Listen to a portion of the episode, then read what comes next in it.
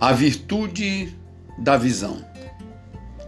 Ao cair da tarde, olhar fixo no horizonte, parece ver ao longe a tangente do firmamento. Olhar profundo e atento, buscando no infinito resposta para o indizível, numa frase turva, sem alento.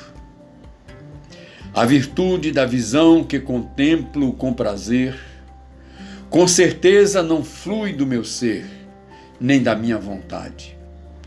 Por mais que eu me esforce em busca de uma visão perfeita, as possibilidades são estreitas por tão pálida capacidade.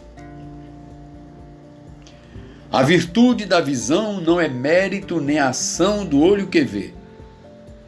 Ao olho é dado o prazer de contemplar a natureza desfrutar a rara beleza entre mil cores e encantamentos, vislumbrar ao vento a dança das folhas num entardecer.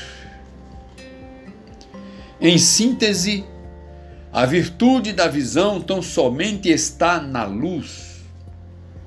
Na sua ausência, nada reluz, só trevas no firmamento. Já não se vê encantamentos, mil cores, pardal nem beija-flor. Tudo se foi, tudo se apagou, ficando apenas sofrimento. Nada adianta ao olho, entre aspas, ser bom, se a luz não lhe favorece.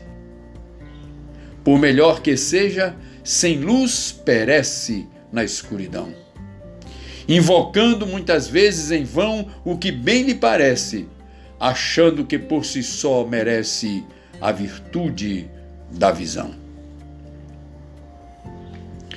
Se não há luz, não há beleza, não há encantamentos.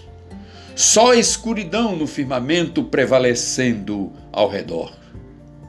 Qual olho que por si só poderá ao caos prevalecer? Se nada pode ver, mesmo que se ache o melhor.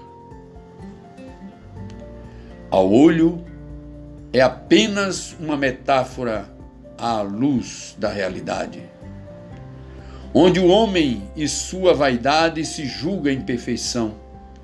Sou bom filho, sou bom irmão, sou a favor da verdade, respeito a maioridade, sou um bom cidadão diz de si mesmo atributos certamente louváveis, os quais são indispensáveis a qualquer cidadão.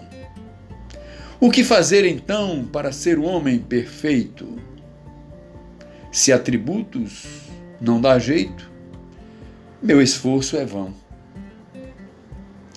É que só Jesus transforma e ilumina a todo ser que se arrepende e crer no unigênito do Pai, o Cordeiro perfeito que traz razão para o viver em um novo amanhecer de uma vida eficaz.